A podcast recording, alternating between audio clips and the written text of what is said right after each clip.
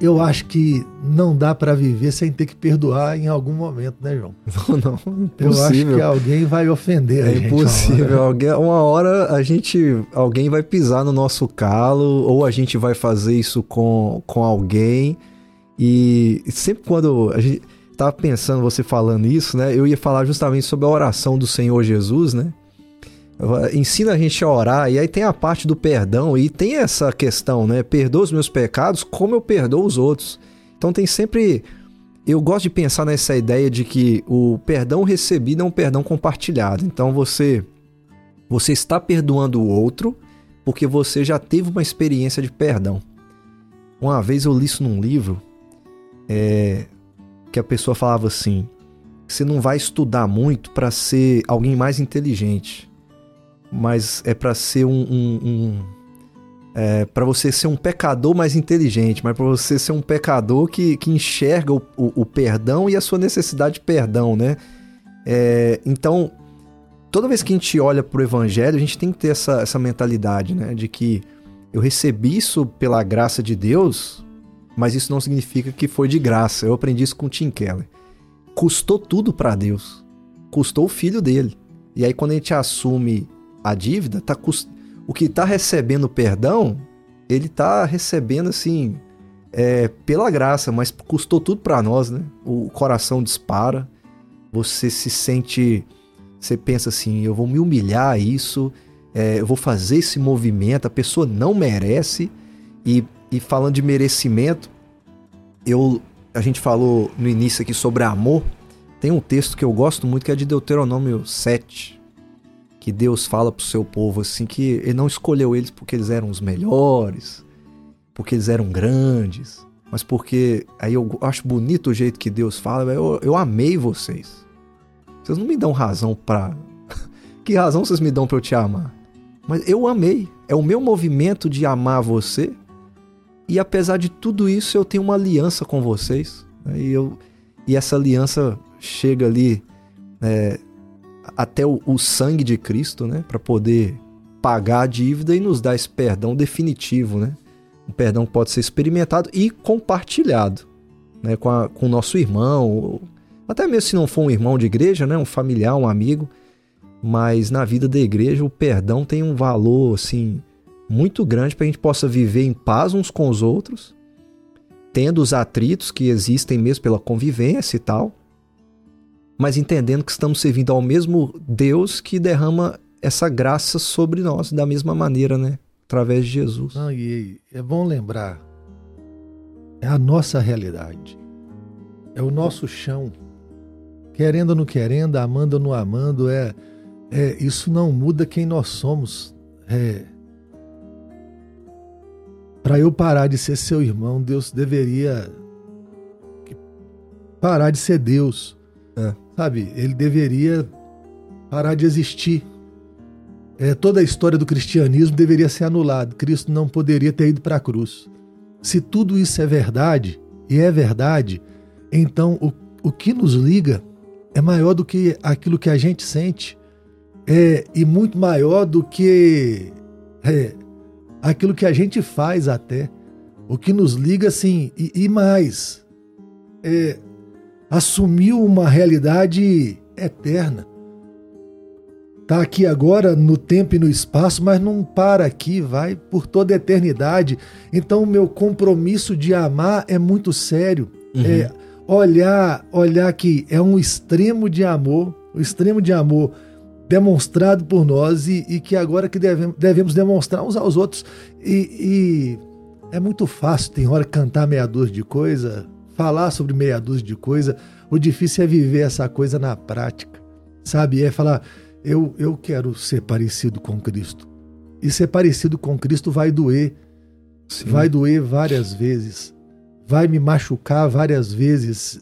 E você vai falhar, eu vou falhar, o outro vai falhar. Não tem como viver nesse mundo e não falhar. Não tem como não é, conviver com pessoas e não ser decepcionados. De deveria ser uma realidade clara na mente de cada crente é assim como não dá para fugir da decepção, também não dá para fugir do perdão. Sim, com certeza. Sabe, eu devo perdão. É, é o meu dever. Sabe, eu, eu preciso ofertar o perdão porque se o meu caminho é o caminho do amor, é esse. É triste quando eles nos reconhecem pelo ódio. Já viu? Ah, tem hora que o cara olha para a igreja cristã e vê um discurso muito duro e parece que é só ódio, ódio, ódio. Sabe? É uma máquina de criar machucados. Sim. E... Criar pessoas machucadas também, né? Não, gente despedaçado, gente, gente cheia de pedaço. E eu fico pensando assim, a gente deveria, como muitas vezes aconteceu na história da igreja, é, é ser uma máquina de reconstrução, de remodelagem, sabe? De recomeços. É um ponto de recomeço, aonde aquilo que acabou fala, vai começar aqui. É, e outra coisa, assumir um compromisso de amor. Tem hora que uma história de ódio vai sendo contada. Né?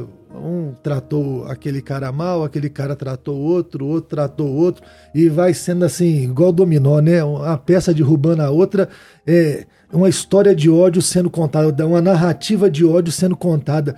Tem que existir gente madura na igreja e cheia de Deus que fala: vai parar aqui. Sim. Eu vou suportar o ódio. É, eu vou suportar a humilhação. Gosto muito do texto de João 13, quando Jesus lava os pés dos discípulos, a ideia do menor servo. E toda hora ele é apresentado, ele é, ele é apresentado muito nas Escrituras, assim como o menor servo de todos, o mais humilhado, o que se humilha ao extremo, e ninguém vai conseguir se humilhar como ele porque é Deus que se esvazia e, e, assume a forma de servo, de homem, de servo, e é obediente até a morte morte de cruz. Ninguém nesse mundo, ninguém que habita a igreja, nenhum crente, nunca vai chegar ao estado de humilhação que Cristo chegou. Verdade. Então, uma coisa importante é parecer com Cristo é. Ah, eu espero que você não seja humilhado. Mas se for, aguenta e oferte a outro uma coisa maior do que a humilhação, oferte o perdão, oferte graça, oferte misericórdia, bondade, pare o ciclo de ódio, é que eles nos conheçam por isso, que o mundo olhe e veja é diferente, uhum. sabe? É diferente porque é, o ódio para ali e eles não devolvem ódio com ódio não devolve um tapa na cara com outro tapa na cara, não. O amor não é uma filosofia, não é só discurso. Amor é a verdade da vida deles. Sim. Então é a pregação e o modus operandi dessa turma, né? Como essa turma vive. E eu fico pensando que essa é a oração para fazer todo dia. Deus me dá graça, Deus me dá poder. Poder é a palavra eu nunca vou suportar a humilhação que o Senhor Jesus suportou, mas me dá poder para suportar as humilhações que eu tiver que suportar. E me levantar não como um homem que não te conhece, cheio de ódio, mas como um homem que te conhece, cheio de amor que tem perdão para dar. É, e é triste, assim, às vezes, quando eu vejo essa, essa ideia de associar a igreja com ao invés de ser um lugar de conserto e reconstrução, um lugar de despedaçar, de frustrar as pessoas.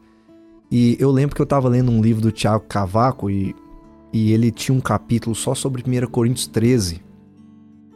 E é interessante porque a gente sempre olha 1 Coríntios 13 como uma definição de amor, mas na verdade Paulo está chamando a atenção da igreja, ele está sendo duro com eles.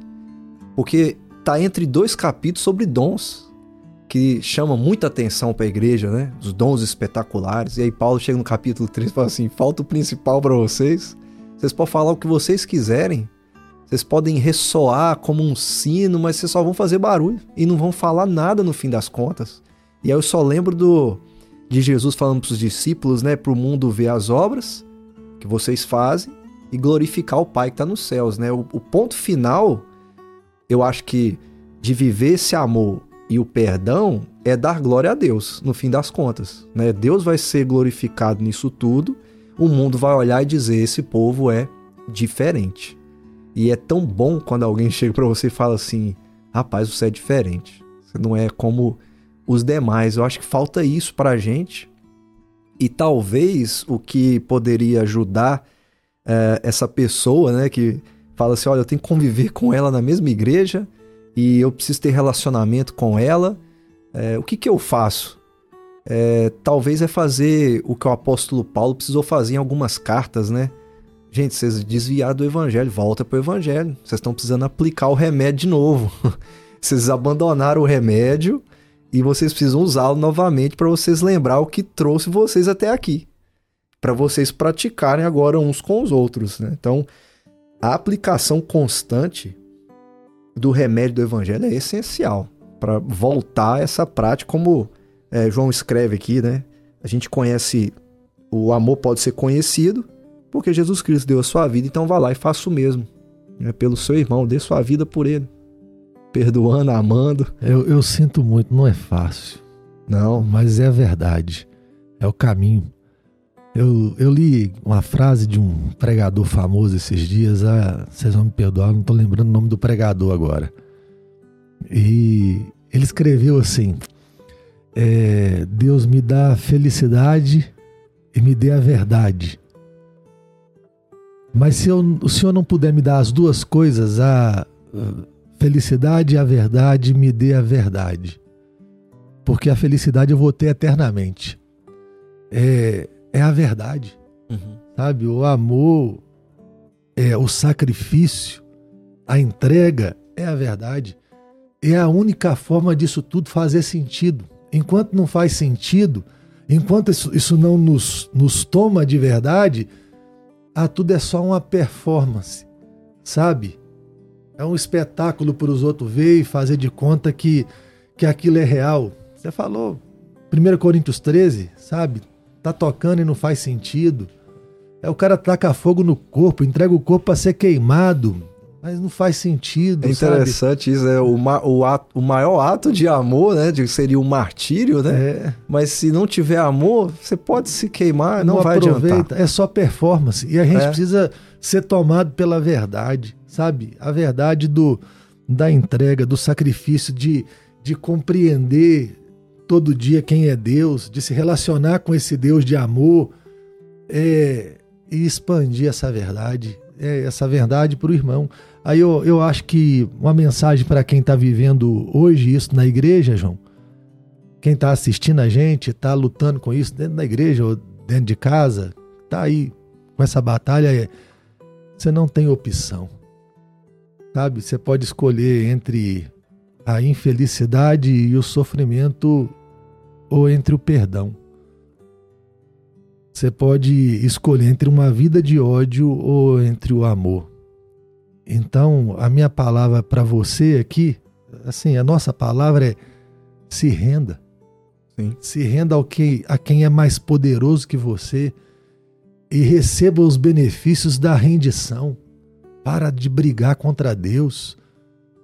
Tem o jeito de Deus e o jeito errado de fazer as coisas. Se você não está perdoando, você está fazendo do jeito errado. Então para de fazer do jeito errado e se renda ao jeito de Deus e eu acho tão interessante no Evangelho de João, quando no capítulo 4 ele fala que, que esse Deus que amor entregou seu Filho como propiciação pelos nossos pecados, né? o sacrifício da paz. E está ensinando para que houvesse paz entre nós e Deus, teve que haver um sacrifício de Jesus, Cristo teve que ser o sacrifício. Para que houvesse paz entre nós, o sacrifício de Cristo teve que haver. Então, escuta uma coisa que presta atenção, muita atenção. Um sacrifício, o sacrifício da paz já foi pago. O sacrifício da paz já foi pago, então não tem por que viver em guerra. Mas eu, eu queria te falar mais uma coisa: já que ele foi pago, e já que tem poder e graça suficiente para isso, se sacrifique. Sabe, o seu sacrifício não é o grande sacrifício. O grande sacrifício é o sacrifício de Jesus. Você poderia se sacrificar o tanto que você quisesse. Se Cristo não tivesse sacrificado, não haveria paz. Mas ele se sacrificou. E aí ah. a palavra é: então tem poder para você se sacrificar e entregar a paz ao outro e Sim. experimentar a paz aqui. E nada é melhor do que viver em paz. Verdade. Eu e é o que eu diria, eu às vezes eu penso, a gente, às vezes a gente quer tomar posse de alguns textos da Bíblia e tem um que eu, eu amo muito, de vários, né?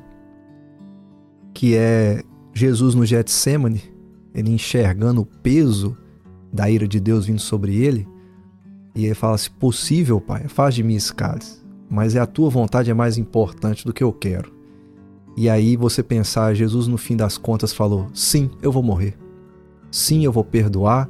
Sim, eu vou pagar uma conta que não é minha. Então, eu acho que para quem talvez, né, a minha palavra para quem tá vivendo desse jeito precisa perdoar alguém é se Jesus disse sim, diga você também, né? E, e, e passe por isso, mas a, a, colheita vai ser preciosa e colher os frutos do amor é, é, isso aí. é muito melhor do que o ódio, né? Com certeza. Amém por isso. Amém. Deus abençoe aí Amém. a vida de cada pessoa que nos ouviu e, e que Ele dê poder para todos nós, né? Que Deus nos dê a graça de tomarmos posse dessa verdade, né? E viver essa realidade do perdão e do amor.